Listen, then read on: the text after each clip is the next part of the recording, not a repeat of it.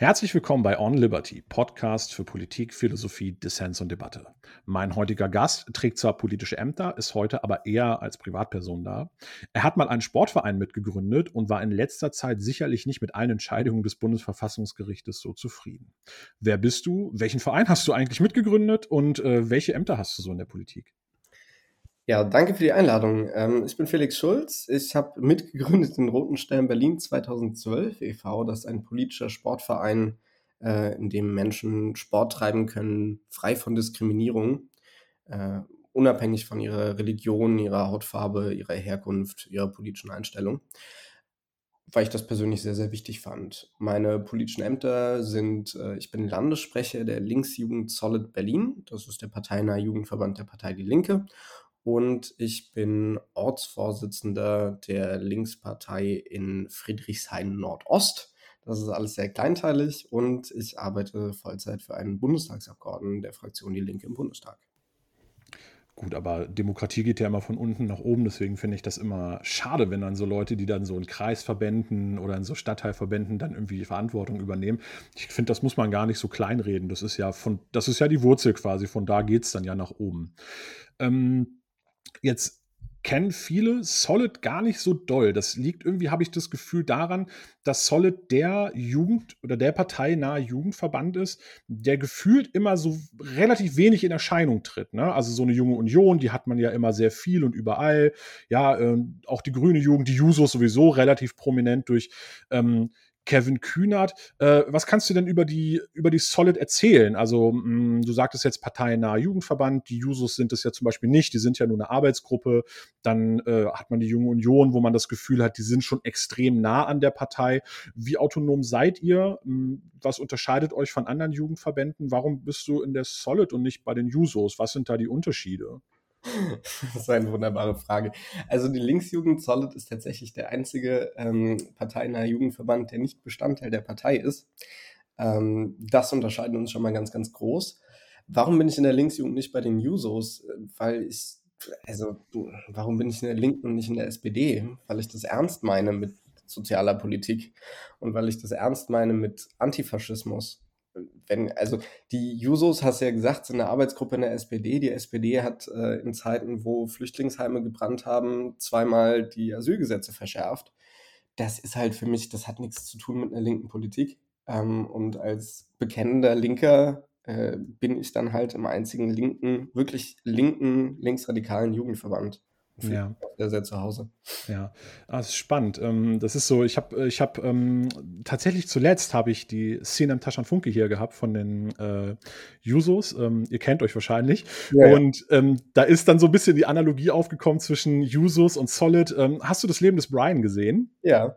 Ähm, seid ihr die Volksfront von Judäa oder die jüdische Volksfront? Wir sind, je nachdem, wen du fragst. Oder die populäre Front.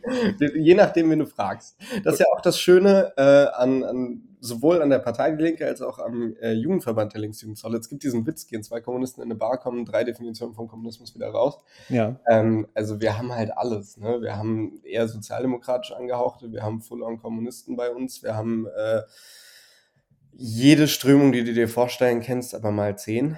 Ja. ja. Das heißt so, ähm, also wir hatten, wir hatten im Gespräch so ein bisschen den Vorwurf rausgearbeitet, äh, also das, die Hauptarbeit der äh, Linkspartei besteht eigentlich daraus, alles das zu nehmen, was die SPD sagt und immer noch einen drauf zu schippen. Ich würde es andersrum sagen, das zeigt ja auch die Empirie, die Arbeit der SPD besteht daraus, das zu nehmen, was wir zu sagen, es so sehr zu verwässern, dass es unkenntlich ist und es dann Politik zu gießen, von der niemand was hat. Großartig. Ich glaube, ich werde irgendwann nochmal eine Folge veranstalten, wo ihr beide euch unterhalten müsst. Das verspricht ein großer Spaß zu werden. Ja, wenn du mit drin sitzt, wir nett zueinander. Ja. Ähm, die Solid ist aber relativ klein, oder? Ich meine, wenn ich es jetzt ähm, richtig auf dem Schirm habe, ich bin mir nicht sicher, ob ihr oder die junge Alternative, einer von euch beiden ist auf jeden Fall auch der kleinste parteinahe Jugendverband. Ähm, woran liegt das? Der Altersdurchschnitt ist auch relativ hoch in der Linkspartei, oder? Der Altersdurchschnitt ist, na, der, der sinkt tatsächlich mit der Zeit. Wir haben eine große Gap, was Boomer angeht. Wir haben sehr, sehr viele alte Leute und wir haben sehr, sehr viele junge Leute. Ähm, gerade seit der Wahl von Trump, also seit 2016, in den letzten fünf Jahren, treten immer mehr junge Menschen ähm, der Partei und dem Jugendverband auch bei, was wir sehr begrüßen. Mhm. Ähm, aber tatsächlich gehen auch viele junge Leute eher zur Partei ähm, als zum Jugendverband. Ja. Was auch der, der Natur der Sache geschuldet ist, wenn du relativ wenige Mitglieder hast ähm, und es relativ wenig Angebote gibt für junge Menschen, ähm, dann, also das, das ist so ein Perpetuum mobile so ein Stück weit. So. Mhm. Also gerade im Westen, wir sind ja ähm, traditionell als Partei eher im Osten stark, das wandelt sich jetzt auch mit der Zeit. Und ich bin da auch relativ guter Dinge, dass wir in den nächsten Jahren einen Shift erleben werden, dass die Linksjugend auch gerade im Westen sehr, sehr stark anwachsen wird. Aber wie ist denn der Impact? Also ich hatte jetzt ähm, vor kurzem ähm, auch nochmal einen Artikel gelesen, wo sich Vertreter der Solid ähm, ja darüber beschwert haben, dass bei den Listenaufstellungen Solid-Mitglieder auch relativ stiefmütterlich behandelt werden. Ähm, ich sage mal, das gibt es ja unterschiedlich stark, welcher Jugendverband wie sehr in die Partei reinwirkt. Wie schätzt du, wie schätzt du euch da ein? Also wie groß ist euer Einfluss dann auch tatsächlich programmatisch und personell? Also ich, sowas wie ein Kevin Kühnert habt ihr ja nicht. Das ist richtig, ja. Das ist aber auch der Natur der Sache geschuldet, dass wir ähm, nicht einen Vorsitzenden oder eine Vorsitzende haben, sondern dass wir sowohl auf Bundes- als auch auf Landesebene Landessprecherinnenräte haben. Ähm, das heißt, es sind je nach Landesverband ist es unterschiedlich, aber es sind meistens so um die sechs, sieben Personen, die äh, für ein Jahr jeweils äh, den Jugendverband vertreten auf Landesebene. Und ähm, das verhindert so ein bisschen die, die Bildung von äh, dieser einen Führer- oder Führerinnenrolle, ähm, was ich auch sehr, sehr gut finde, was übrigens auch damit einhergeht, dass wir Mandatszeitbegrenzungen haben. Ähm, genau, wie, wie ist der Einfluss? Das ist auch regional sehr, sehr unterschiedlich ausgeprägt. Also es gibt ähm, Bundesländer, da ist die Linksjugend sehr, sehr stark vertreten, hat einen starken personellen und auch einen starken programmatischen Einfluss. Und es gibt Landesverbände, da ist die Linksjugend sehr, sehr abgekapselt von der Partei äh, und macht so ihr eigenes Ding. Und äh, es gibt so eine Art friedliche Koexistenz in kritischer Solidarität, so würde ich das ausdrücken. Hm, okay. Aber das heißt, für dich war es dann halt auch wichtig, dann auch tatsächlich in der Mutterpartei mitzuwirken, weil du das Gefühl hast, da sitzt man dann eher an den Hebeln. Jein. Also ich bin, Gott, wann bin ich eingetreten? Ich bin, glaube ich, 2000 sechs oder sieben in den Jugendverband rein, 2008 in die Partei. Ähm, einfach weil ich beides spannend fand ähm, und weil ich das wichtig finde, mich auf allen Ebenen irgendwie politisch zu engagieren. Hm. Ja, ähm, wenn wir jetzt von der Mutterpartei sprechen, dann ist es natürlich so, für euch stehen wichtige Wahlen ins Haus. Wir haben, ähm, ich verwechsel es immer wieder, das ist Sachsen, nicht Sachsen-Anhalt, was jetzt gewählt wird, ne? Sachsen-Anhalt. Sachsen, genau. Sachsen, Sachsen Wie bitte? Sachsen-Anhalt wird gewählt. Sachsen-Anhalt wird gewählt. Okay, alles klar. Ähm, das müsste ja, ich glaube, in vier Wochen oder so ist es ja roundabout soweit. Und äh, dann kommt natürlich bald noch das große Finale, die Bundestagswahl. Und am selben Tag ist ja auch noch die ähm, Wahl fürs Abgeordnetenhaus in Berlin. Ähm, jetzt ist ja das, was äh, in der letzten Wahlperiode noch möglich war, aber nicht umgesetzt wurde, diesmal in greifbarer Nähe. Ne? Das heißt, äh, wir ähm, haben Grün-Rot-Rot als realistische Option. Das erste Mal auch in der Gestalt, dass Politiker aller drei Parteien öffentlich bekunden, dass sie sich das vorstellen können. Und jetzt ist natürlich die Frage, ähm, es gibt ja auch immer wieder Stimmen, die sagen, ich denke da an Marco Bülow, den ehemaligen SPD-Politiker, der bei Thilo Jung im äh, Interview gesagt hat, also das stellen zwar immer alle ins Schaufenster, weil sich das in der eigenen Blase gut macht, ja, aber am Ende wird man es dann eh nicht machen. Ähm, ist Grün-Rot-Rot oder Rot-Rot-Grün, ist das ein Sehnsuchtsort für dich? Ist das etwas, wo du sagst, ähm, das äh, ist eine Zweckmäßigkeit, die halt gemacht werden muss, weil sich sonst nicht, nichts bewegt? Oder ist es wirklich, wäre das was, wofür du Feuer und Flamme wärst? Auch wenn du dann quasi mit den, äh, mit den Warmduschern von der SPD zusammen Politik machen müsstest? Also ich finde es tatsächlich schwierig, sich für so eine ähm, Koalitionsdebatte zu beziehen auf Aussagen von einem Abgeordneten der Partei Die Partei. Ähm, tatsächlich ist Rot-Rot-Grün für mich ja ein Sehnsuchtsort, einfach weil ich mache Politik ja nicht äh, zur Selbstbespaßung, sondern weil ich tatsächlich die Lebensverhältnisse der Menschen in diesem Land irgendwie zum Besseren wenden will. Und ich glaube, das geht nur mit einer rot-rot-grünen Regierung. Wir sehen ja, wie es gerade unter der GroKo funktioniert. Wir sehen, wie sich einfach nichts ändert für die Menschen in der Pflege. Wir sehen, wie sich nichts ändert für arme Menschen. Wir sehen, dass nach wie vor äh, dieses furchtbare Hartz-IV-System weiter besteht. Ähm, und deswegen ist es ganz, ganz wichtig, dass rot-rot-grüne Mehrheiten auch genutzt werden. In der letzten Legislatur des Bundestages, also von 2013 bis 2017, gab es ja eine rot-rot-grüne Mehrheit, die aber einfach nicht genutzt wurde, zumindest bis kurz vor Schluss, als dann mit eben dieser Mehrheit die Ehe für alle beschlossen wurde. Und, und mit Stimmen der Union. Und mit ein paar vereinzelten Stimmen der Union, ja. Ja. Ähm, jetzt ist es natürlich so, also ähm, ich glaube, wahrscheinlich können wir uns ähm, irgendwie so grob darüber einigen, dass ich sage mal, der Zulauf bei den Grünen jetzt ähm, wahrscheinlich eher weniger mit der Partei als solches in ihrer, in ihrer kompletten Breite zu tun hat, sondern eher damit, dass ihr Kernthema plötzlich unglaublich aktuell ist. Das heißt, der Klimawandel ist natürlich ein gigantisches Problem und jetzt hat man halt die eine Partei, die das halt seit ihrer Gründung ähm, so stark im Fokus hat, dass es quasi unvermeidlich ist, dass dort die, ähm, dass dort die Wählerschaft zusammenläuft. Jetzt ist aber die Frage, wenn ähm, auch von der Linkspartei ähm, das System oder der Staat, in dem wir leben, immer als unglaublich ungerecht beschrieben wird, unter dem die Mehrheit der Leute einfach leidet, wie kommt es dann, dass diese Mehrheit von Leuten sich nicht in eurem Wählerreservoir wiederfindet und äh, dass die Linkspartei quasi wie mit äh, Bleischuhen ausgestattet immer standhaft unter der 10%-Hürde bleibt. Worin wir extrem gut sind, das sind äh, zwei Dinge, die nicht unbedingt positiv interpretiert werden müssen. Das eine ist, wir sind extrem gut darin, uns zu streiten, was ich persönlich sinnvoll finde, weil für mich macht das linke Politik aus, dass man sich gegenseitig kritisiert, dass man seine eigene Position hinterfragt und dass man irgendwie am Ende zum Schluss kommt, der tatsächlich sinnvoll ist. Das ist aber eine Sache, die wird in der Öffentlichkeit gar nicht so so gut rezipiert. Ja, wenn man sich die ganze Zeit irgendwie in den Haaren äh, liegt, dann verunsichert das Wählerinnen und Wähler eher. Also das ist ein Punkt, das machen die Grünen sehr, sehr gut. Die sind nämlich alle hauptberuflich nett zueinander. Das finde ich persönlich total schwierig. So könnte ich auch keine Politik machen, aber es scheint zu funktionieren. Und dann, und das ist der nächste Punkt, sind wir gar nicht mal so gut darin, ähm, das, was wir wollen, vernünftig zu kommunizieren. Das ist eine harte Selbstkritik an der Stelle, aber ich glaube, das ist richtig und wichtig so. Also wenn wir uns beispielsweise die ähm, Steuerkonzepte angucken, da gab es auch zur letzten Wahl so eine Auswertung, tatsächlich für alle Leute, die weniger als 7000 Euro im Monat verdienen, wäre ein linkes Steuerkonzept ein Steuerkonzept, mit dem sie am Ende mehr Geld im Portemonnaie hätten. Aber das weiß da draußen keiner. Genauso, wenn wir hier Erfolge einfahren wie ähm, auf Landesebene in Berlin, also ein kostenfreies Schülerticket oder ein kostenfreies Mittagessen für alle Schülerinnen und Schüler, das entlastet ja Familien finanziell ungemein. Das sorgt dafür, dass auch Kinder, die einfach kein warmes Essen zu Hause kriegen, auf einmal ein warmes Essen haben. So fünf Tage die Woche. Das ist fantastisch, das ist mega, aber es weiß halt keiner, dass wir daran schuld sind. So, äh, und da da, das ist einfach ein ganz, ganz großes Problem, dass wir das halt nicht kommunizieren können oder bislang einfach es nicht geschafft haben, das ausreichend zu kommunizieren. Ich würde hm. auch behaupten, dass wir in Teilen grüner als die Grünen sind, aber die Grünen haben halt die Grünen im Namen. Ja. Und da müssen wir halt gucken, wie schaffen wir es, unsere Inhalte, unsere Themen und das, was wir wollen, besser zu kommunizieren.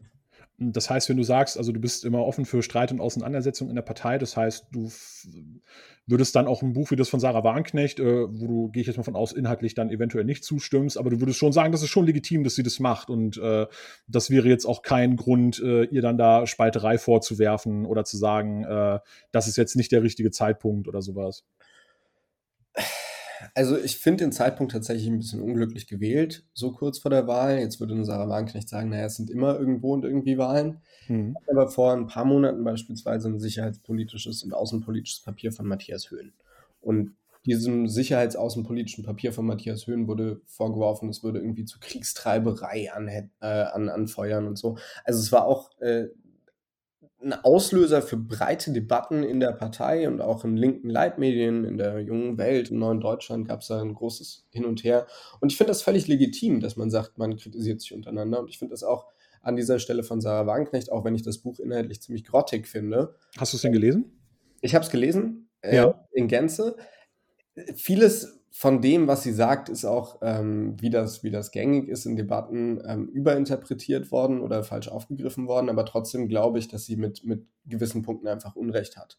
Und ich finde das auch generell inhaltlich, finde ich das Buch tatsächlich schwierig. Ähm, aber es hat natürlich seine Berechtigung, wenn die Frau das so sieht, das irgendwie auch so breit zu treten. Nur mhm. man muss es ja nicht kaufen und man muss sich jetzt auch nicht monatelang das Maul darüber zerreißen, sondern man muss gucken, wie schafft man es, linke Mehrheiten zu organisieren, linke Mehrheiten zu gewinnen. Und warum muss man sich denn immer auf eine Sarah Wagenknecht einschießen? Hat die, ähm, hat die politische Linke generell ein Problem damit, äh, Binnenpluralität auszuhalten? Das glaube ich nicht.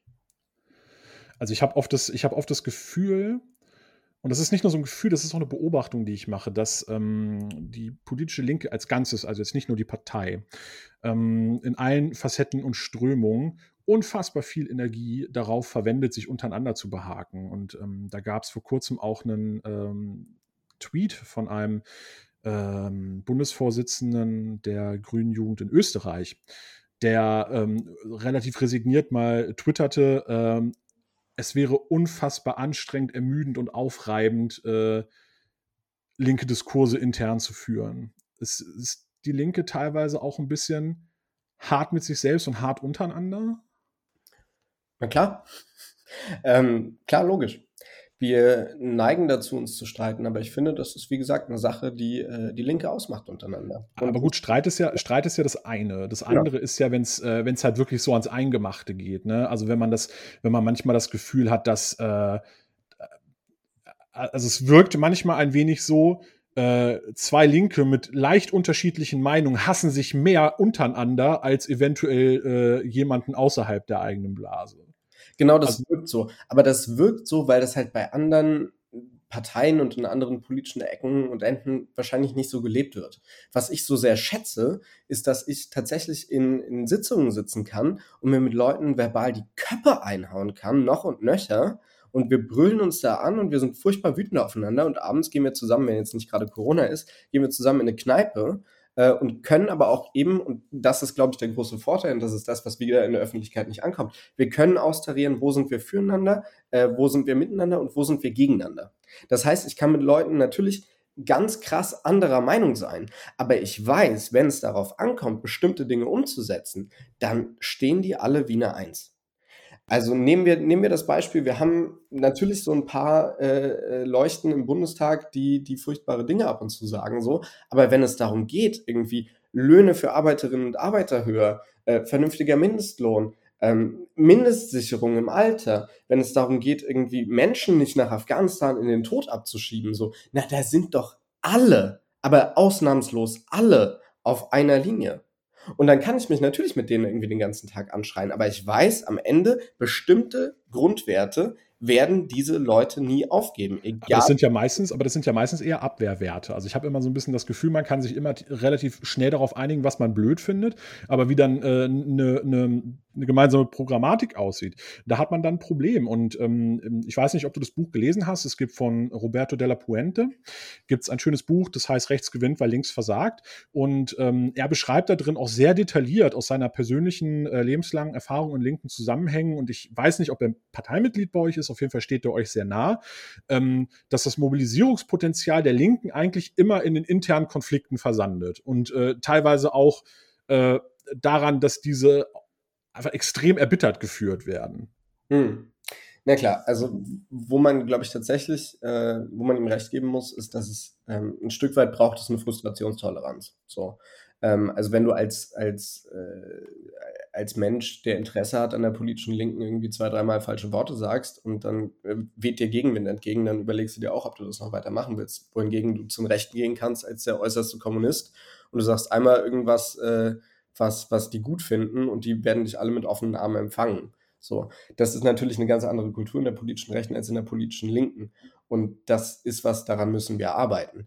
Aber ich glaube trotzdem, dass trotz aller Streitigkeiten, und ich glaube auch übrigens, um darauf nochmal ganz kurz zu rekurrieren, ich glaube, dass das nicht immer Abwehrwerte sind, sondern dass das auch Werte sind, ähm, die, die was Positives haben, die einen extrem sinnvollen, positiven Bezug auf, auf das Leben haben. Ja? Also wenn ich sage, ich, ich will nicht, dass Leute unter äh, 13 Euro die Stunde verdienen, dann kann man sagen, das ist ein Abwehrwert, das ist negativ. Das kann aber auch heißen, ich will, dass Leute genug zum Leben haben und das ist positiv. Also das ist immer eine Frage des Spins und äh, eine Frage der Richtung, aus der man das Ganze betrachtet.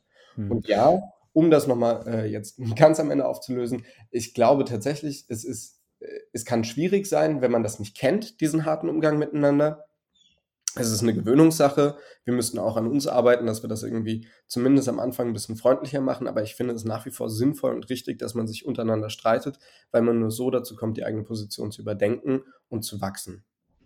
Hm.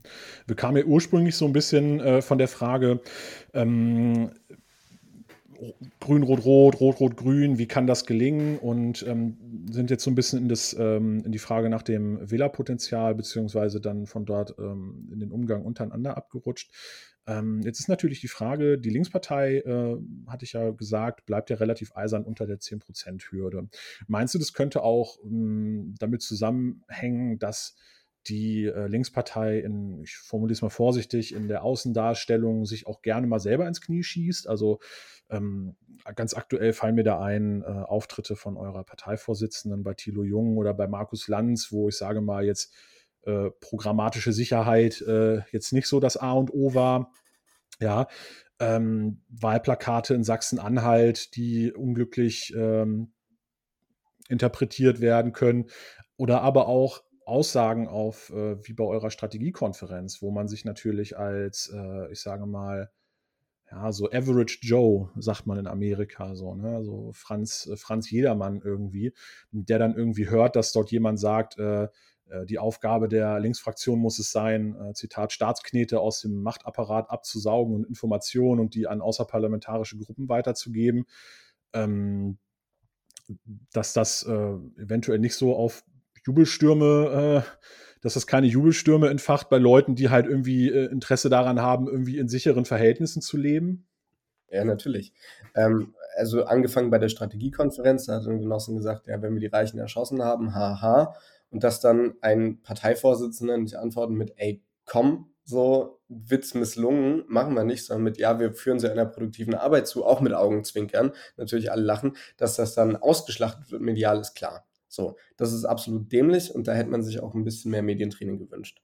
Ähm, wenn wir weitermachen, das ist jetzt allerdings aber auch wieder so ein bisschen Hypocrite-mäßig, wenn eine frisch gewählte Parteivorsitzende, die ihr Leben lang nur Politik auf Landesebene gemacht hat, dann gefragt wird, äh, nenn doch mal alle Auslandseinsätze der Bundeswehr. Und das ist ein Ding, da gibt es auch tatsächlich Fernsehausschnitte, wie die fachpolitischen Bundestagsabgeordneten das nicht hinkriegen.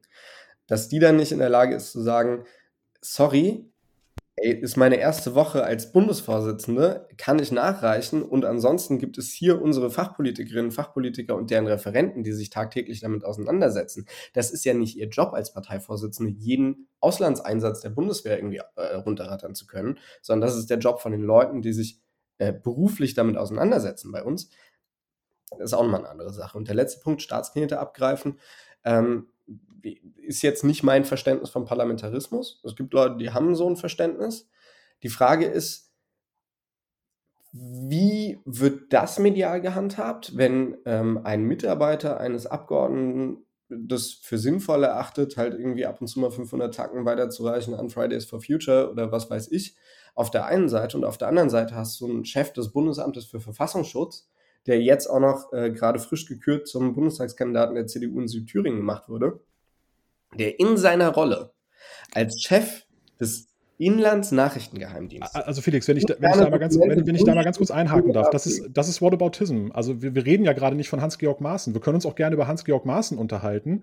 Und die Frage ist auch nicht, äh, wie was medial aufgearbeitet wird. Natürlich gibt es da Unterschiede. Und ich glaube, über Hans-Georg Maaßen wird in der Taz wahrscheinlich wesentlich mehr geschrieben als über euer äh, Basismitglied oder beziehungsweise euer Mitglied auf dieser Strategiekonferenz. Die Frage ist, wie ähm, erstens, äh, äh, wie man damit umgehen möchte und zweitens, was, äh, was das für die innerparteiliche Debatte bedeutet, weil immer zu sagen, aber da hat auch jemand was Böses gemacht, das wird ja dem Thema nicht gerecht. Ja? Nee, ich finde es viel spannender zu fragen, sich zu fragen, warum regt man sich denn wochenlang in den Nachrichten, in den Leitmedien auf über eine Aussage von einem Basismitglied. Weil es eine fürchterliche Aussage ist. Abgeordneten und schafft es dann aber nicht, das entsprechend einzuordnen, zu sagen, ey, das ist einer von äh, über 60.000 Mitgliedern dieser Partei.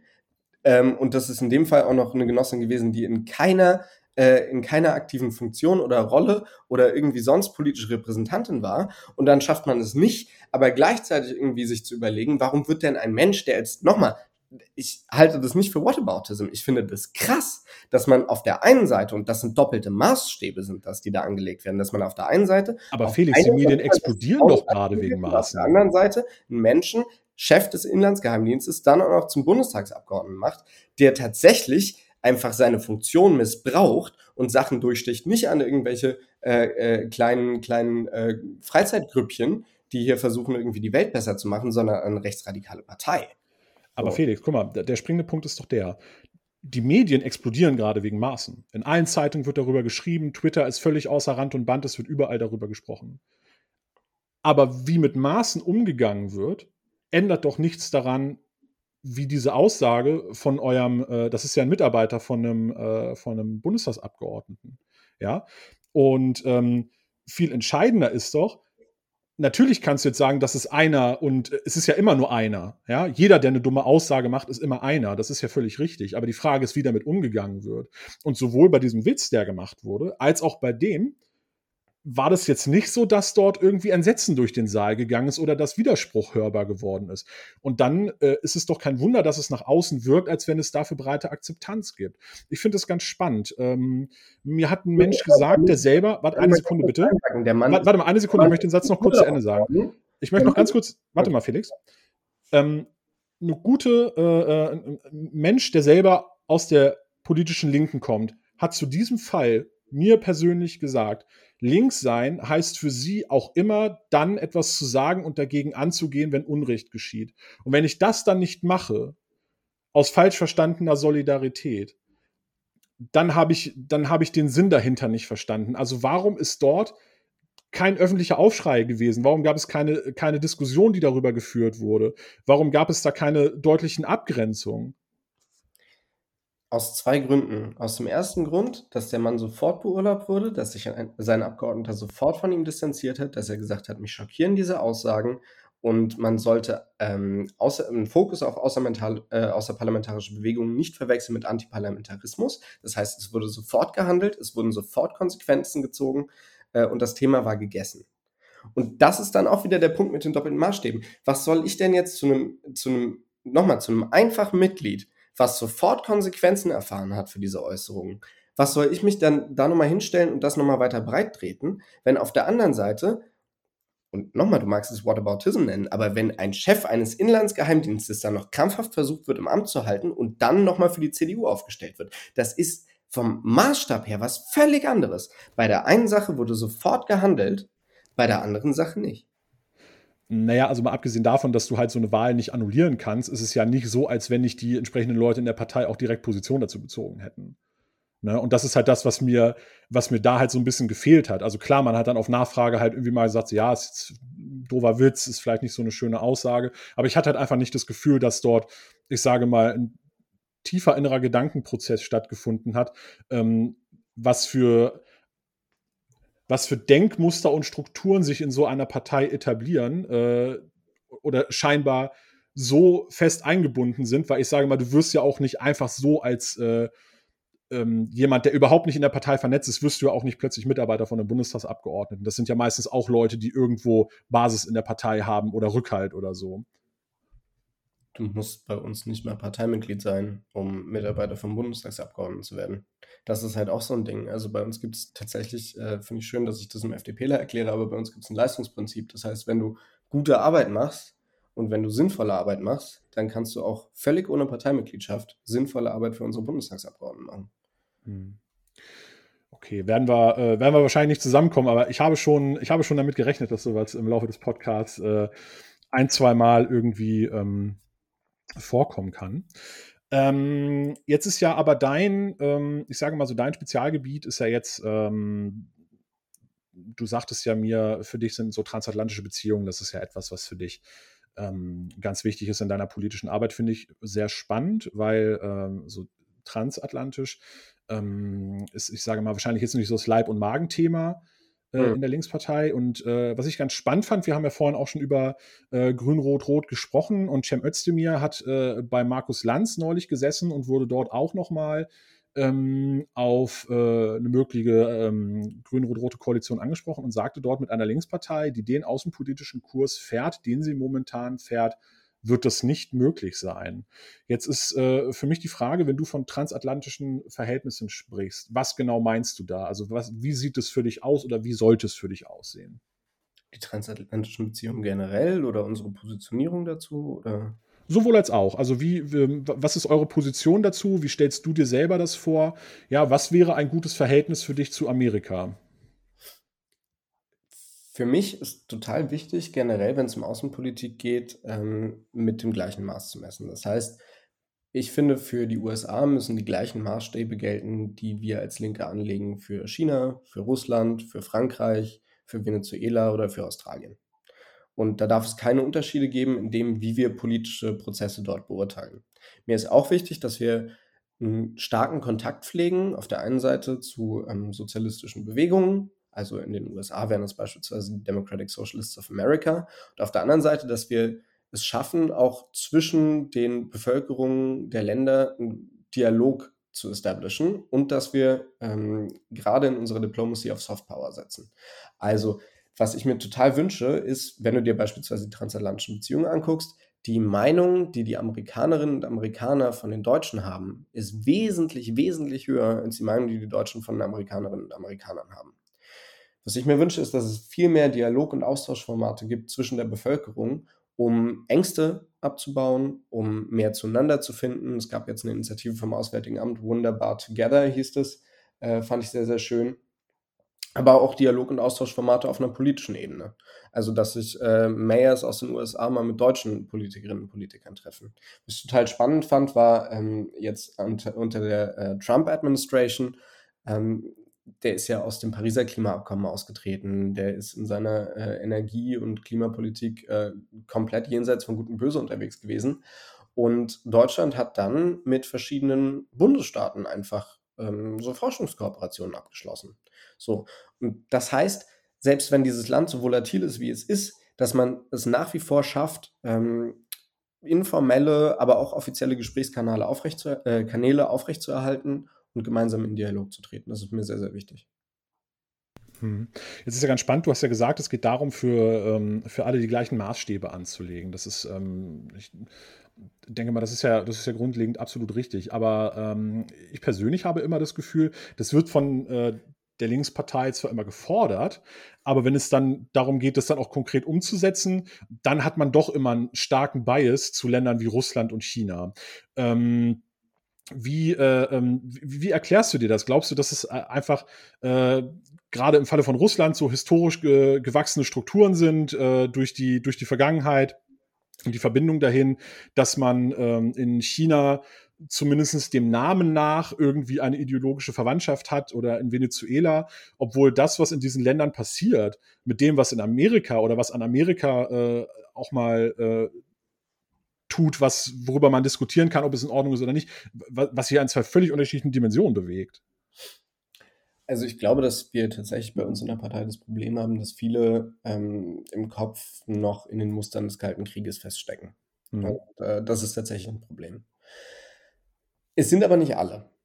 Das muss man auch sagen. Also wenn du sagst, die Partei, dann würde ich dir da ganz klar widersprechen, weil unser Wahlprogramm spricht eine andere Sprache. Natürlich gibt es Einzelpersonen ähm, und auch teilweise wichtige Einzelpersonen, das ist mir auch selber ein Dorn im Auge, die da einen sehr, sehr starken Bias in eine Richtung haben. Aber genauso gut kann man sagen, na gut, warum trifft sich jetzt ein äh, Kretschmer, ein CDU-Ministerpräsident, mit, äh, mit dem russischen Gesundheitsminister? Das ist ja auch nicht seine Aufgabe als Ministerpräsident. Oder warum setzt sich eine Manu Schwesig von der SPD so stark für Nord Stream 2 ein? So, also es gibt immer Personen, die Parteiprogramme ein bisschen anders interpretieren. Und die gibt es bei uns wahrscheinlich ein bisschen mehr als bei anderen Parteien und das ist problematisch, ja. Wie kommt es zum Beispiel, dass so eine gewisse Reflexion gefühlt da einfach aussetzt, dass man sich auf einen Parteitag stellt und ein, äh, äh dort eine Solidaritätsaktion mit Venezuela macht äh, was ja de facto einfach eine, eine antidemokratische Diktatur ist, wo Menschen verhungern, weggesperrt werden, Parlamente aufgelöst werden. Das müsstest du jemanden fragen, der sowas für eine kluge Idee hält. Das bin ich nicht.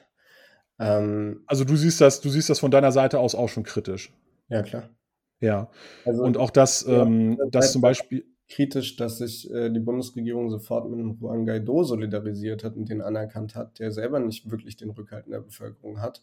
Ähm, und ich sehe, dass das triggernd sein kann für manche Menschen, aber es erklärt noch lange nicht, warum man sich jetzt hinstellt und sich solidarisiert mit, äh, mit einem Diktator. Also das heißt, du, da, da, bist du, da bist du auch klar. Das heißt, für dich ist auch Venezuela eine Diktatur. Ja.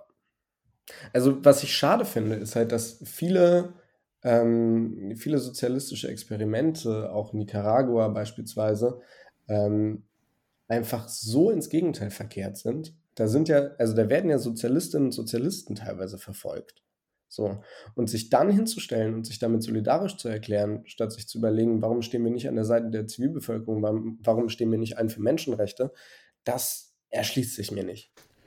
Aber ähm, jetzt, jetzt kommen wir so ein bisschen, äh, äh, du, du, hast gerade die Steilvorlage dafür geliefert, jetzt kommen wir so ein bisschen weg von dem außenpolitischen Thema, vielleicht finden wir gleich die Kurve nochmal zurück, aber du sagtest gerade so viele sozialistische Experimente, die sich dann so ins Gegenteil verkehren. Ähm, äh, kennst du äh, von Christian oder Christoph Niemitz, ich weiß es gerade gar nicht, das Buch äh, Socialism, The Idea That Fails But Never Dies? Äh, hast du das mal gelesen, zufälligerweise, oder mal davon gehört? Nee, sagt mir nichts. Ähm, äh, also der Autor setzt sich, äh, setzt sich äh, mit dem Phänomen auseinander, dass so sozialistische Experimente immer mehrere Phasen durchlaufen. Ja, mhm. Äh, so eine Honeymoon-Phase, wo man dann immer sagt, okay, das ist jetzt der heiße Scheiß, dann so eine Phase, wo dann, ähm, äh, wo das Ganze dann kippt, wo man dann auf einmal ähm, das anfängt zu ignorieren oder zu relativieren. Und dann gibt es die letzte Phase, wo man sagt, das war ja aber gar nicht der echte Sozialismus. Und das ist natürlich immer so die, wahrscheinlich so die Standardfrage, die man sich als Sozialist gefallen lassen muss. So wie viele Versuche von Sozialismus braucht es denn noch, bis es dann endlich mal den einen wirklichen echten äh, Sozialismus gibt? Und kommt man nicht irgendwann auch mal als Sozialist in die Verlegenheit zu reflektieren, dass wenn es immer wieder passiert, dass diese Systeme ins Autoritäre umkippen, dass man sich dann die Frage stellen muss, ob der Fehler vielleicht im System angelegt ist, obwohl er nicht beabsichtigt ist. Das ist eine spannende Frage. Ähm, ich würde den Prozess ein bisschen anders beschreiben. Man hat eine Honeymoon-Phase ähm, und dann kommt es zu Militärinterventionen des Westens, ähm, zu starken Sanktionen des Westens zu einem Aushungern der Bevölkerung durch eben diese Sanktionen oder zu einem äh, faschistischen Putsch, an dessen Ende dann ein Faschist als äh, Diktator eingesetzt wird. Das ist in, ich würde behaupten, 90 bis 95 Prozent aller sozialistischen Experimente der Fall gewesen. Das ja, die meisten sozialistischen Experimente sind ja einfach zerfallen aufgrund der ökonomischen Gegebenheiten. Na, würde ich gegenhalten. Ich würde sagen, es ist eben nicht so, sondern die ökonomischen Gegebenheiten sind geschaffen worden von einem Westen, der tierische Angst davor hatte, ähm, dass diese sozialistischen Experimente funktionieren. Warum ist denn der Red Scare so verbreitet?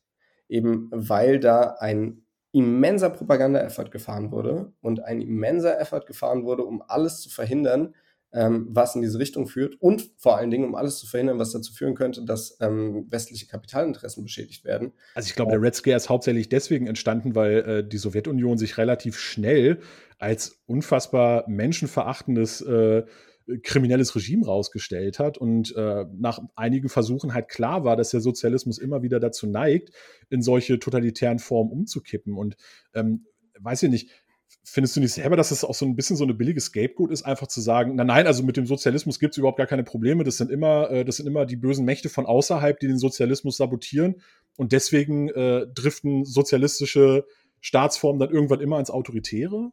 Findest du? Ich finde, das ist Empirie. Ich finde, das ist Empirie und äh, du hast ja auch ein ganz anderes Level von, äh, von Red Scare in beispielsweise Frankreich und in den USA. Und wenn das jetzt tatsächlich daran liegt, ähm, dass, dass Menschen Angst haben vor äh, Sozialismus, äh, weil die Sowjetunion, und ich will das jetzt überhaupt nicht irgendwie in Abrede stellen, dass der Stalinismus einfach furchtbar war, ähm, aber wenn das jetzt nur daran liegt, dann frage ich mich, warum hat denn irgendwie, äh, warum haben alle skandinavischen Länder so eine vernünftige, stabile Sozialdemokratie am Laufen? Äh, warum hast du so eine Sympathie äh, für, für diese Ideen in, äh, in Europa und so eine panische Angst davor in den USA? Das verstehe ich nicht. Also, jetzt muss ich mal fairerweise sagen, also du müsstest mir gleich nochmal erklären, wie der Zusammenhang besteht, dass quasi äußere Zwänge sozialistische Systeme dazu zwingen, autoritär zu werden. Aber worauf ich noch eingehen möchte, ist, dass ja auch der, also du sagst es ja selber, dass in Skandinavien es ist ja Sozialdemokratie. Natürlich gibt es dort hohe, natürlich gibt es dort starke Umverteilung, natürlich gibt es dort, ähm, wenn man, wenn man ähm, die Frage von Sozialismus und ähm, Liberalismus als ein Regler betrachtet, der je nachdem, wie weit du ihn auf der Skala von links nach rechts schiebst, dann halt eher sozialistisch oder eher liberal ist. Ja, ähm, ist der natürlich in Skandinavien eher nach links geschoben, aber er ist ja nicht auf dem Level Sozialismus. Und auch in Skandinavien hat es ja in Schweden ähm, in den 60ern oder 70ern ist es gewesen, sozialistisches Experiment gegeben, wo man diese, äh, diese staatsinterventionistische Politik viel weiter ausgebaut hat, mit dem Ergebnis, dass es dort genauso gescheitert ist wie in England nach dem Zweiten Weltkrieg. Also da war ja auch, äh, dort hat man ja auch versucht, dann einen sogenannten demokratischen Sozialismus zu etablieren. Und es ist ja immer, es hat ja explizit immer nicht funktioniert. Und äh, aber die viel entscheidendere Frage ist jetzt für mich, könntest du mir mal anhand eines konkreten Beispieles erklären, wie ein sozialistisches Experiment durch äußere Einflüsse dazu gezwungen wurde, repressiv nach innen die eigene Bevölkerung äh, zu unterdrücken?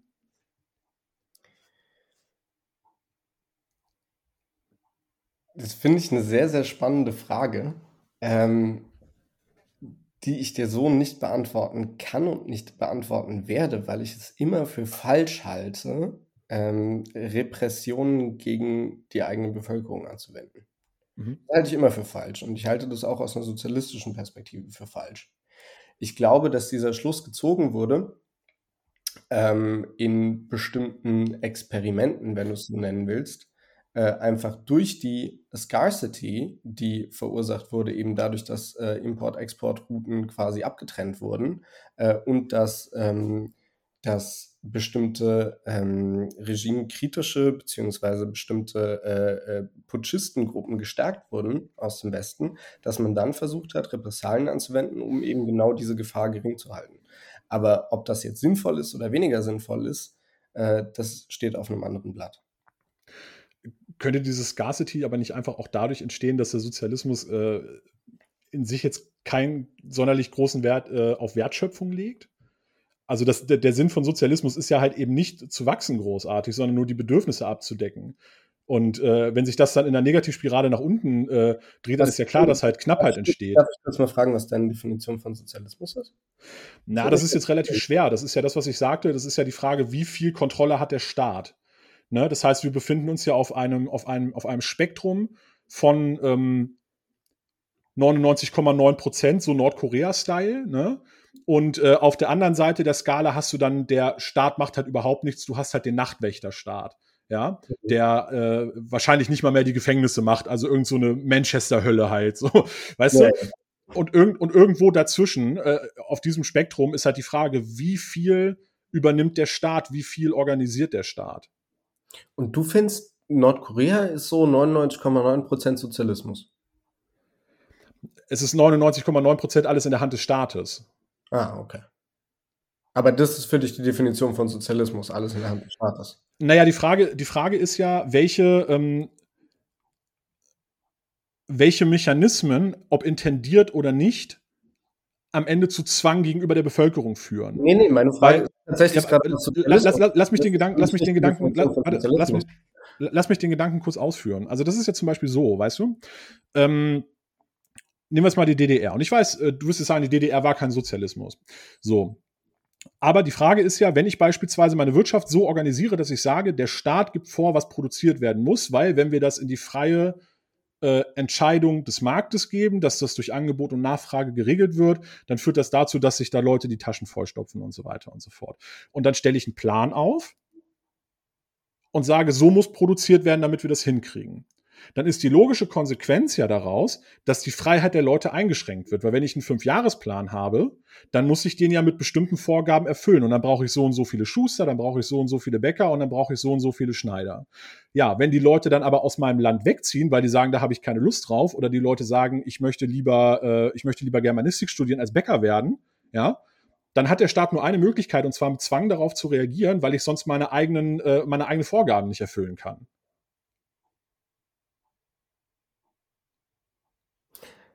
Das ist deine Definition von Sozialismus jetzt. Das ist eine der Kernprobleme, worauf ich gerade hinaus wollte, wie halt ohne es zu intendieren, ja. sozialistische Wirtschaftspolitik oder sozialistische Politik zu Zwang führen kann. Weil mir noch nie ein Sozialist glaubhaft, also wie mir das, weil mir noch nie ein Sozialist erklären konnte, wie man das umgeht. Also, dass ich auf der einen Seite sage, der Staat muss das kontrollieren und der Staat macht die Vorgaben und auf der anderen Seite hast du aber eine Masse an Bevölkerung, die freie Entscheidung trifft, die dann halt auch mal den Plänen des Staates zuwiderlaufen kann. Okay, kannst du dir vorstellen, dass man solche Entscheidungen steuern kann? Zum Beispiel darüber, dass man festlegt, ähm, wie hoch die Löhne in bestimmten Bereichen sind, dass du also bestimmte Berufsgruppen äh, attraktiver machen kannst. Aber auch das kannst du ja nur, indem du halt Geld umschichtest irgendwo. Na klar. Aber wenn in deiner, also das ist nicht meine Sozialismusdefinition, aber ich bleibe jetzt mal in deiner, ja. Wenn in deiner Sozialismusdefinition ja alles in der Hand des Staates liegt, dann hat der Staat ja bestimmte Incentives, die er benutzen kann, um bestimmte, gerade benötigte Berufe attraktiver für die Gesamtbevölkerung zu machen und kann dadurch steuern, ähm, wie attraktiv bestimmte Berufe für die Leute sind und wie viele Menschen grob welche, welchen Beruf ausüben. Oder nicht? Das ist doch in deiner Definition, ist das doch so. Und das heißt, da hat der Staat doch gerade mehr Steuerungselemente und kann das noch effektiver planen. In deiner Definition. Na, mal abgesehen davon, dass er dann aber eigentlich nicht die Bedürfnisse der Bevölkerung deckt, weil die, äh, weil du kannst ja nicht in einem, in einem relativ kleinen Planungskomitee halt irgendwie ausrechnen, wie viel Schule jemand im Jahr braucht. Ja, machst es halt größer. Also, oder du, du machst statistische Erhebungen, du fragst die Leute einfach. Das ist ja auch so eine ganz tolle Sache im Sozialismus. Ich finde, es ist ja total wichtig, mit den Leuten darüber zu reden, was wollen die eigentlich. Aber warum wurde es dann nicht umgesetzt? Wenn das alles so einfach ist. Weil, weil du immer Zwängen unterliegst. Also du hast äh, gerade, wenn, wenn, du das Beispiel DDR bringst, ne, äh, DDR und BRD, du hast auf der einen Seite eine BRD gehabt, äh, in die massig Kohle reingepumpt wurde, äh, seitens der USA, seitens der Westmächte, und auf der anderen Seite hast du eine DDR gehabt, die massiv Kohle abtreten musste an die Sowjetunion. Das heißt, du hast da zwei völlig grundlegend andere ähm, ökonomische, ähm, ökonomische Grundvoraussetzungen gehabt. Ich finde aber den Gedanken schön, das fand ich nämlich auch sehr, sehr, sehr spannend. Ich habe mir die Biografien von Ludwig Erhard durchgelesen und von Thema durchgelesen. Und die haben beide die Gemeinsamkeit, dass die beide als Kinder in einem Kaufmannsladen ihrer Eltern ähm, aushelfen mussten. Und Ludwig Erhard hat gesagt, er hat es gesehen, wie Leute irgendwie sich geilen Scheiß gekauft haben und fand es irgendwie cool, so ähm, geilen Scheiß zu ermöglichen. Und auf der anderen Seite hast du einen Thema gehabt, der gesagt hat, er hat äh, mitbekommen, wie Leute einfach nicht genug Geld hatten für Essen. Und das hat ihn wütend gemacht. Und das sind einfach die beiden auch unterschiedlichen, ähm, unterschiedlichen Bestrebungen. Die einen wollen halt irgendwie fetten Luxus für äh, einige wenige und die anderen wollen zumindest ermöglichen, dass niemand hungern muss. Und das ist ja eine Sache, das war ja in der DDR äh, bei allen ihren Fehlern äh, ja ein ganz, ganz wichtiger prioritärer Punkt. Wohnraum subsidieren, Essen subsidieren. So niemand muss hungern, äh, alle haben ein Dach über dem Kopf. Und auf der anderen Seite hast du in der BRD äh, mit, diesem, mit dieser Wohlstands-Kapitalmaximierungsideologie ähm, es geschafft, eine sehr, sehr wohlige, schöne Gesellschaft für einige wenige zu haben. Ähm, auch einen guten Mittelbau muss man auch neidlos anerkennen, aber es ist ja genug Kohle reingebuttert worden. Und auf der anderen Seite hast du aber auch ganz starke Probleme gehabt, wie Obdachlosigkeit, ähm, wie, wie Hunger, äh, auch heute noch. Ne? Also jedes fünfte Kind in Deutschland wächst in Armut auf, das kommt ja auch nicht von ungefähr. So, aber zurück zu dieser Sozialismusdefinition. Das ist ja, also die Idee oder der Kern einer linken Politik oder auch der Politik der Partei Die Linke, unser demokratischer Sozialismus heißt ja nicht irgendwie, wir wollen hier äh, Full on Nordkorea und wir schneiden jetzt irgendwie Janine Wissler so einen Kim Jong-un-Haircut und wir packen alle in irgendwelche lustigen olivgrünen Uniformen. Würde ich tatsächlich auch nicht unterstellen. Also das ist, ja. das ist, das ist auch nichts, was ich sagen würde. Ich hoffe doch, ich hoffe doch. Nein, nein, unsere, Idee, unsere Idee ist, ähm, dass wir äh, dass wir mehr demokratische Kontrolle brauchen, dass wir mehr äh, demokratische Partizipation brauchen. Also ich würde mir wünschen, dass wenn du ein großes Unternehmen hast, dass die äh, Mitarbeitenden in diesem Unternehmen einfach auch mitentscheiden können über gewisse Dinge, dass die profitieren an den Gewinnen dieser Unternehmen. Aber das ist ja, das ist ja immer so eine, äh, da geht der Niemitz in seinem Buch auch drauf ein. Das ist ja immer dann so ein geflügeltes Wort. Und das ist halt immer das, was gesagt wird, was man jetzt anders machen möchte, dass man mehr äh, Partizipation ermöglicht. Aber wie willst du denn in, ähm, beispielsweise in einem großen Tech-Konzern, wo äh, hochkomplexe Produkte äh, produziert werden, wie willst du denn auf einer vernünftigen Ebene basisdemokratisch irgendwelche Entscheidungen für den gesamten Betrieb fällen? Über Räte. Also du, du nimmst die Leute zusammen und die können dann halt sagen, hier, das ist unsere Person, die entscheiden jetzt für uns oder in unserem Sinne. Oder wir entscheiden basisdemokratisch über irgendwas. Und das Wenn heißt, die machen dann alle nochmal also keine Ahnung, dann noch ein Ökonomie- und ein Marketingstudium nebenbei, äh, so die einfachen Arbeitskräfte, damit die dann in der Lage sind, in einem weltweit äh, operierenden Markt halt irgendwie die passenden Entscheidungen zu treffen darüber, was, äh, was jetzt gut für das Unternehmen ist und was nicht. Ja, dann nehmen die sich halt die Person, von der sie glauben, dass sie es kann, aber die halt auch Rücksprache hält mit ihnen über gewisse Dinge. Also hältst du das nicht für klüger, wenn du gemeinsam in einem Unternehmen dir überlegst, okay, das ist die Person, die am besten dafür geeignet ist, äh, diese Entscheidungen zu treffen. Und zwar auch so, dass wir glauben, dass wir alle davon profitieren, dass das sinnvoller ist, als wenn du irgendeinen Dude nimmst, äh, der sich hinsetzt äh, und, und diese Entscheidungen selber trifft und dafür irgendwie selber irgendwie einen 70 Mio Bonus einstreicht. Die also, Frage ist, äh, die, die Frage, wie viel, wie viel, wie viel es da Bonusse gibt und so weiter und so fort, darüber können wir uns gerne unterhalten. Ja. ja. Und äh, ich bin auch der Meinung, dass das Problem an den, an den ähm, Chef, an den Strukturen in den Chefetagen auch viel zu oft ist, dass die Leute dafür dann keine Verantwortung tragen müssen. Das ist aber auch genau das, was passiert, wenn du alle in die Verantwortung nimmst. Dann sorgt es am Ende nämlich dafür, dass keiner mehr die Verantwortung trägt. Und es hat viele Experimente gegeben, wo man festgestellt hat, ähm, sobald etwas an alle übergeben wird, dass sich dann auch keiner mehr so richtig dafür verantwortlich gefühlt hat. Und dass äh, Entscheidung, dass man immer viel, viel risikobereiter ist, weil man nie direkt dann auch mit in der Verantwortung steht. Wir sind ja beide in Parteien. Richtig? Sind Parteien nicht auch eben genau solche Experimente? nee, aber da wähle ich ja, da wähle ich dann ja, ne, da wähle ich dann ja aber eine Spitze. Und die muss ich ja verantworten. Ja, ja. genau. Das kannst du ja in einem Betrieb auch machen über, äh, über Räte also du, du setzt dich zusammen und du wählst dir die Leute aus, die klug sind, die die Entscheidungen treffen, aber in Rücksprache mit dir. Wenn ich äh, in meinem äh, kleinen Ortsvorstand in Friedrichshain eine Entscheidung treffe, dann ist die bitte vorher auch aber mit meinen Leuten abgesprochen. Und wenn ich die dann weitergebe oder wenn ich einen Antrag schreibe, dann wird über diesen Antrag entschieden auf Landesebene und dann werden unsere Leute im Abgeordnetenhaus damit beauftragt, diese Dinge umzusetzen. Oder aber eine, eine Partei genau macht ja nicht, aber eine Partei macht ja nicht für jeden Antrag, die sie im Bundestag stellt, erstmal eine Basismitgliederbefragung die orientiert sich an den, äh, an den Wünschen der Basis, die so formuliert wurden im Parteiprogramm. Und wenn du im Parteiprogramm was umändern willst, dann stellst du einen Antrag und stellst ihn auf den Bundesparteitag. Nur, dass es bei einer Partei nicht darum geht, Profite zu machen, sondern die bestmögliche Politik für alle zu machen. Aber das ist auch im Interesse aller Menschen. Also es ist genau das gleiche Prinzip.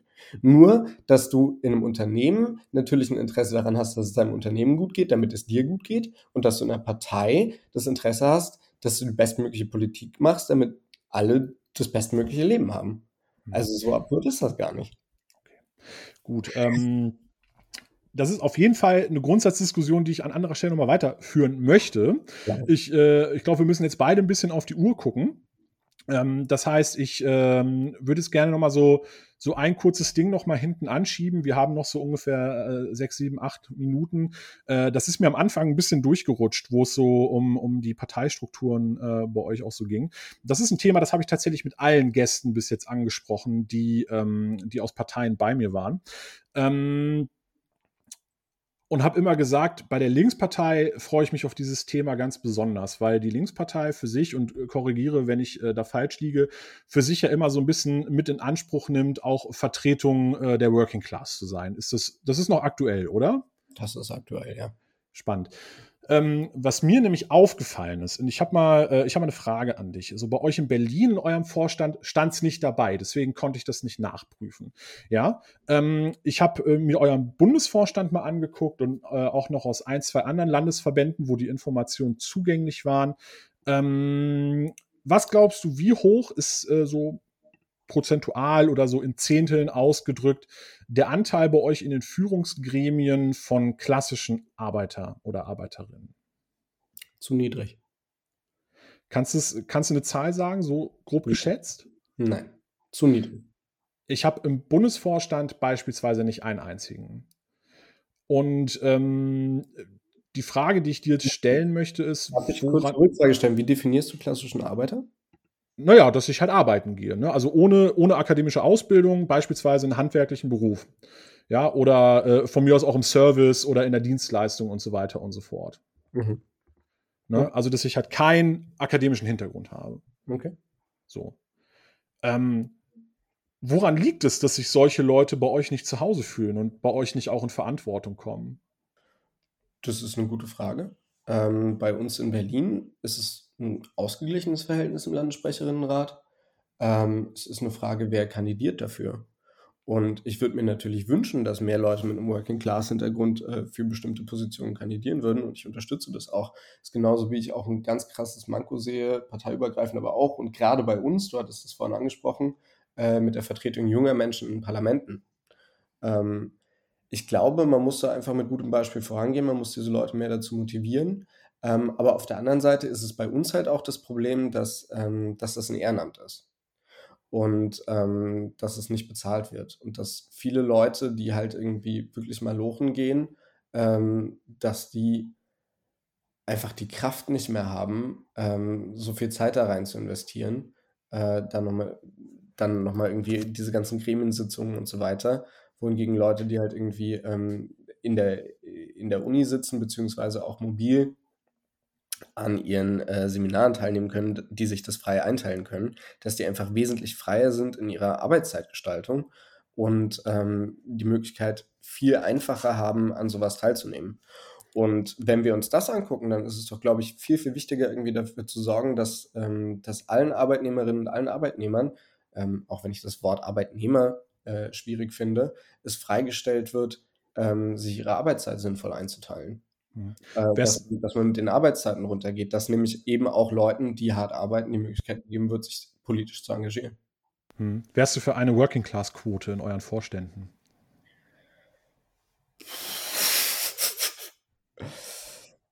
Ich glaube, das brauchen wir nicht. Ähm, wenn die Working Class das beschließt und mir das sinnvoll erläutert in einem Antrag, ähm, wir haben jetzt äh, in der nächsten Woche haben wir Bundeskongress, ähm, dann kann ich mich dazu vielleicht äh, breitschlagen lassen. So. Also ich sehe jetzt nicht so viele Gegenargumente gerade zumindest. Spannend, cool. Vielleicht äh, hört es ja vom Wochenende noch jemand, ein Working-Class-Mitglied in der Solid. Und ich weiß nicht, ja, Antragsfrist ist wahrscheinlich schon vorbei, oder? Ja, ist rum. Aber, ah, okay. Dann vielleicht zum nächsten Bundeskongress. Genau. Das sollte ja häufiger mal vorkommen, habe ich gehört. Ich weiß nicht, macht ihr ein, einem Jahr, zwei im Jahr? Wir machen zwei im Jahr. Ist ein, ist ein Wahlbuko oder alles friedlich? Äh, es ist kein Wahlbuko, es ist ein äh, Antragsbuko, aber er wird maximal unfriedlich. Oh, was, was steht an? Das will ich jetzt noch Eine wissen. Namensänderungsdebatte steht an. Eine Namensänderungsdebatte, mein lieber Herr Gesangsverein. Wie, so, wie wollt ihr euch nennen? Äh, ja, das ist die Frage. Ähm, die Frage ist, nennen wir uns Linksjugend? Nennen wir uns Solid? Nennen wir uns Linksjugend Solid? Nehmen wir die Sonderzeichen raus? Was machen wir überhaupt? Nennen wir uns ganz anders? Äh, es gibt 100.000 Möglichkeiten, 100.000 Meinungen, wie das bei uns Linken halt so ist. Ja. Äh, und äh, es ist nicht erlaubt, Waffen mitzubringen. Es ist auch Gott sei Dank online. Ich wollte gerade sagen, es ist ja wahrscheinlich digital, ne? Genau. Okay, prima. Felix, es äh, hat mir Spaß gemacht. Es war, äh, es ging hoch her. Ähm, äh, ich glaube, wir hatten, äh, also kam mir zumindest vor, wir hatten äh, beide Spaß, haben quasi die innerlinke Härte jetzt auch mal aus der Bubble rausgetragen und in die direkte Konfrontation gebracht.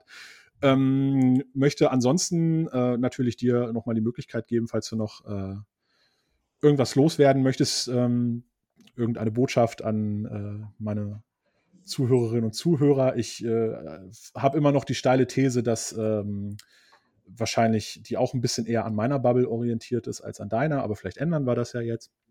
Also die, die vorletzten Worte gehören dir, bevor ich mich dann nochmal kurz verabschiede. Oh je. Ähm, ich finde es total spannend, sich ähm, auszutauschen, auch wenn man gerade nicht einer Meinung ist. Ich finde das aber auch sehr, sehr sinnvoll, vielleicht eher über die realen Verhältnisse vor Ort nachzudenken und wo man vor Ort hin will, statt ähm, so völlig in ideologische Debatten abzugleiten. Und wenn man das schafft, ähm, quasi grenzübergreifend miteinander zu reden und das auf eine faire Art und Weise tut, dann bin ich da immer ein großer Fan von. Ausgezeichnet, prima. Dann bedanke ich mich auch recht herzlich äh, ähm, bei dir und bedanke mich vor allen Dingen, äh, wie immer, bei meinen Zuhörerinnen und Zuhörern. Es ähm, war mir äh, eine große Freude, äh, heute wieder für euch da sein zu dürfen. Ähm, ihr könnt mir folgen. Bei äh, Twitter bin ich tatsächlich auch mittlerweile. Ich bereue es zwar schon wieder, aber es bleibt ja, es bleibt einem ja nichts erspart. Da habe ich tatsächlich auch noch keine äh, Followerin oder Follower, weil ich mich da ein bisschen stiefmütterlich drum kümmere. Ansonsten bin ich bei Instagram natürlich. Ähm, Facebook-Account habe ich mittlerweile auch. Äh, Social Media wird ausgebaut. Ähm, ansonsten bleibt mir nur noch zu sagen, der nächste Gast äh, steht schon fest. Äh, die Aufnahme dafür ist in zwei Tagen. Ich freue mich sehr darauf, weil es äh, auf eine andere Art und Weise auch sehr äh, kontrovers wird. Ähm, ich verrate euch einfach an der Stelle schon mal.